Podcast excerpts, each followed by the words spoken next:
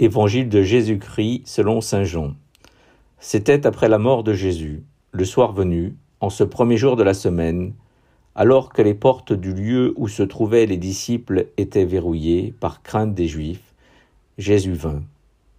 Et il était là au milieu d'eux. Il leur dit, La paix soit avec vous. Après cette parole, il leur montra ses mains et son côté. Les disciples furent remplis de joie en voyant le Seigneur. Jésus leur dit de nouveau, La paix soit avec vous. De même que le Père m'a envoyé, moi aussi je vous envoie. Ayant ainsi parlé, il souffla sur eux et il leur dit, Recevez l'Esprit Saint, à qui vous remettrez ses péchés, ils seront remis, à qui vous maintiendrez ses péchés, ils seront maintenus. Or, l'un des douze, Thomas, appelé Didyme, c'est-à-dire jumeau, n'était pas avec eux quand Jésus était venu. Les autres disciples lui disaient, Nous avons vu le Seigneur. Mais il leur déclara, Si je ne vois pas dans ses mains la marque des clous, si je ne mets pas mon doigt dans la marque des clous, si je ne mets pas la main dans son côté, non, je ne le croirai pas. Huit jours plus tard, les disciples se trouvaient de nouveau dans la maison, et Thomas était avec eux. Jésus vint, alors que les portes étaient verrouillées, et il était là au milieu d'eux. Il dit, La paix soit avec vous. Puis il dit à Thomas, Avance ton doigt ici, et vois mes mains. Avance ta main, et mets-la dans mon côté. Cesse d'être incrédule, sois croyant. Alors Thomas lui dit, mon Seigneur et mon Dieu. Jésus lui dit, Parce que tu m'as vu, tu crois. Heureux ceux qui croient sans avoir vu. Il y a encore beaucoup d'autres signes que Jésus a faits en présence des disciples et qui ne sont pas écrits dans ce livre, mais ceux-là ont été écrits pour que vous croyiez que Jésus est le Christ, le Fils de Dieu, et pour qu'en croyant, vous ayez la vie en son nom. Acclamons la parole du Seigneur.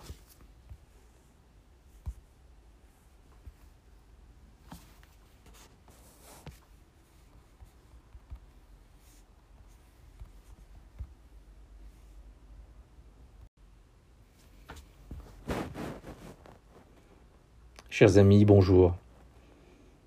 Depuis maintenant plus de sept semaines, nos habitudes ont été bien bousculées. Et nous avons dû les uns et les autres modifier notre manière de vivre. Pour certaines familles, il a fallu accueillir les enfants, euh, bousculer euh, le programme. Il a certainement fallu aussi prendre soin des nôtres euh, à distance par les connexions Internet. Accepter aussi de vivre un événement à distance, euh, tout en ayant les pieds plongés en Corée et la tête parfois en France. Il a fallu laisser une part de nos certitudes pour euh, nous ouvrir à une nouvelle manière de penser et de voir.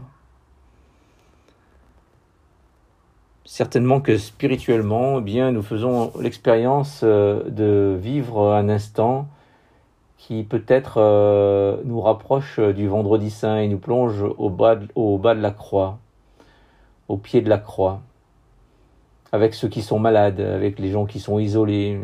Et puis, dans notre prière, certainement, nous pouvons faire résonner euh, le cri des solitudes et de la mort, qui touche parfois nos proches, mais aussi les lointains.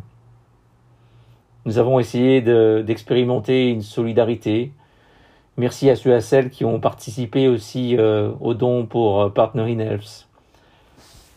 Essayez d'ouvrir notre cœur et notre porte-monnaie à ceux qui en ont le plus besoin.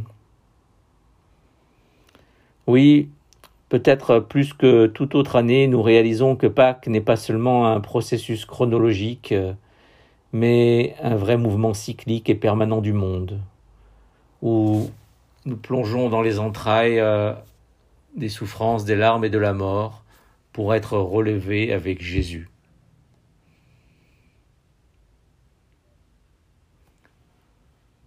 Vous qui écoutez ce message, où en êtes-vous? De quelle souffrance êtes-vous témoin? De quelle souffrance euh, vous faites-vous l'écho? Quelles sont celles qui demeurent en votre cœur parfois de manière si difficile qu'il est impossible de les dire aux autres? Une bonne partie des pays du monde sont, confinés, enfermés. En Corée aussi, nous devons limiter nos mouvements. Grâce à Dieu, nous avons beaucoup plus de liberté, mais nous devons réduire notre vie sociale. Tout cela nous amène à réfléchir à cette dimension de l'enfermement, du confinement. Même euh, les années où nous pouvions circuler librement, euh, tellement de choses étaient enfermées, liées dans la société et en nous. Regardons l'évangile de ce dimanche. Les apôtres euh, sont enfermés chez eux, non pas par peur du virus, mais par la peur des Romains et de la persécution. Et ils ont du mal à voir l'avenir. Il y a eu ce tombeau vide, euh, la révélation de Pierre, certainement ces mots réconfortants, mais aussi toutes ces questions et ces doutes sur le chemin, la direction et les risques. Et tout d'un coup résonne cette voix au cœur de leur expérience. La paix soit avec vous. Cette salutation du quotidien qui vient les rassurer. Thomas, lui, n'était pas là, et il hésitera beaucoup à les croire.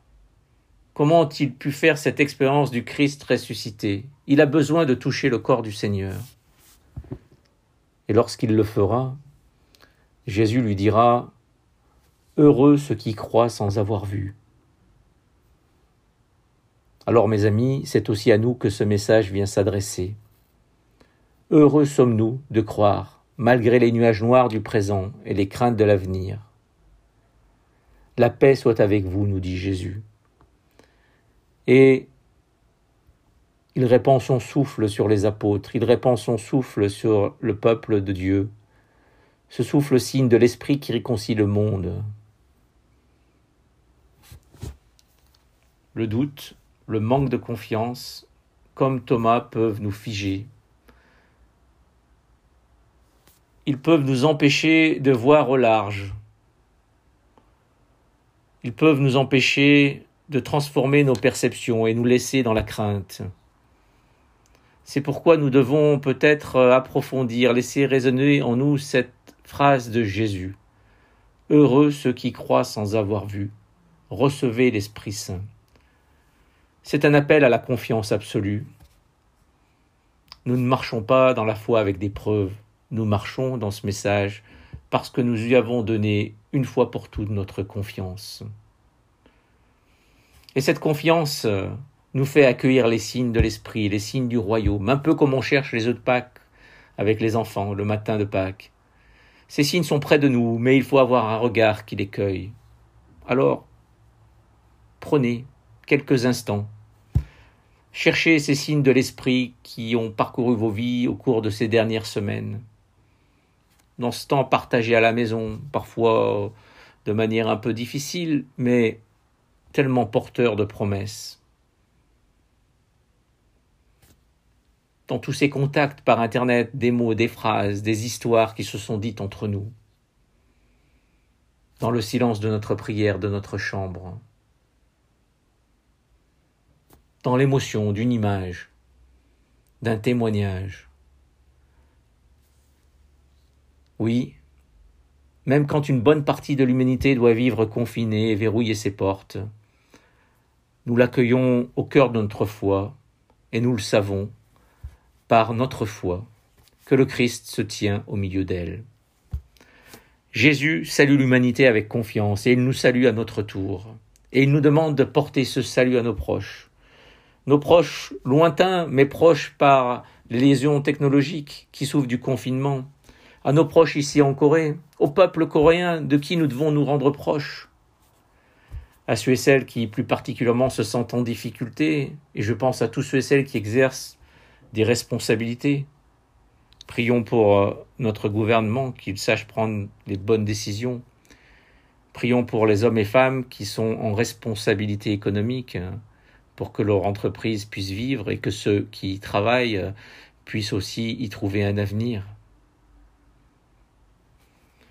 Soyons généreux avec ceux qui n'ont rien, Heureux sommes-nous d'entendre que on parle de remettre les dettes aux pays les plus pauvres, et à certains endroits d'enterrer les haches de guerre.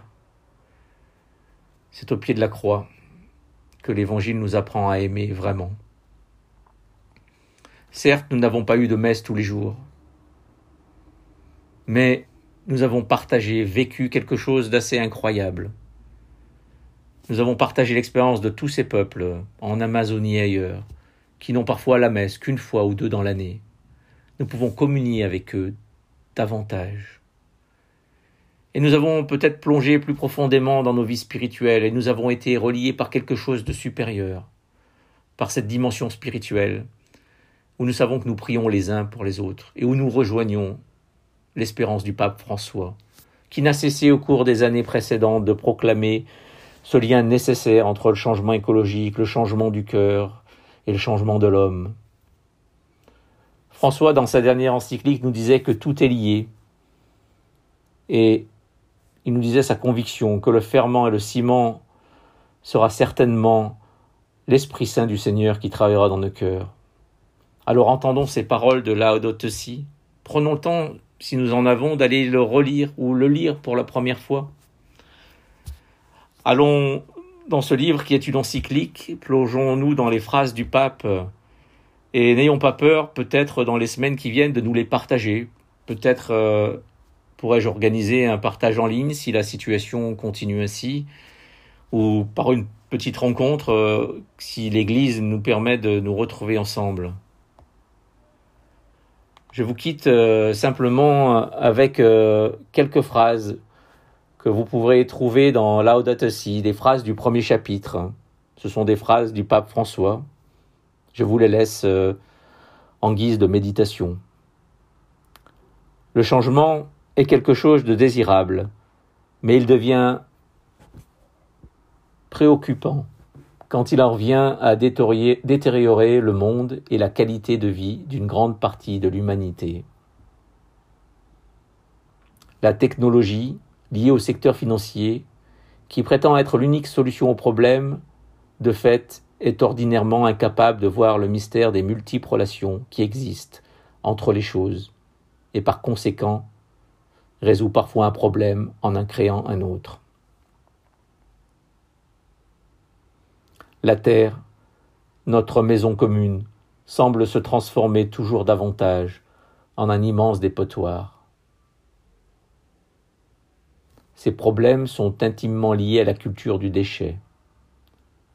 Il nous faut limiter au maximum l'utilisation des ressources non renouvelables, en modérer la consommation, maximiser l'efficacité de leur exploitation, et les réutiliser et les recycler. L'humanité est appelée à prendre conscience de la nécessité de réaliser des changements de style de vie, de production et de consommation pour combattre le réchauffement et tout au moins les causes humaines qui le provoquent ou l'accentuent.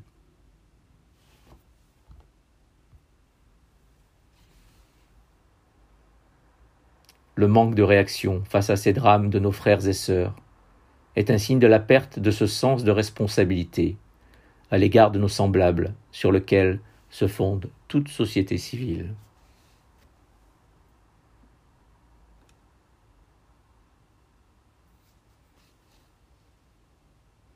Il est prévisible que le contrôle de l'eau par les grandes entreprises mondiales deviendra l'une des principales sources de conflits de ce siècle. La disparition de forêts et d'autres végétations implique en même temps la disparition d'espèces qui pourraient être l'avenir des ressources extrêmement importantes, non seulement pour l'alimentation, mais aussi pour la guérison de maladies et pour de multiples services. Je terminerai peut-être euh, tout simplement euh, par euh, vous inviter à méditer ces phrases, à chercher cette encyclique, à la lire et à me faire savoir les uns et les autres si vous seriez d'accord pour que nous ayons un ou plusieurs échanges à ce sujet pour peut-être nous aussi, à notre manière, en tant que chrétiens, poser des signes concrets, institutionnels d'une espérance pour demain. Amen.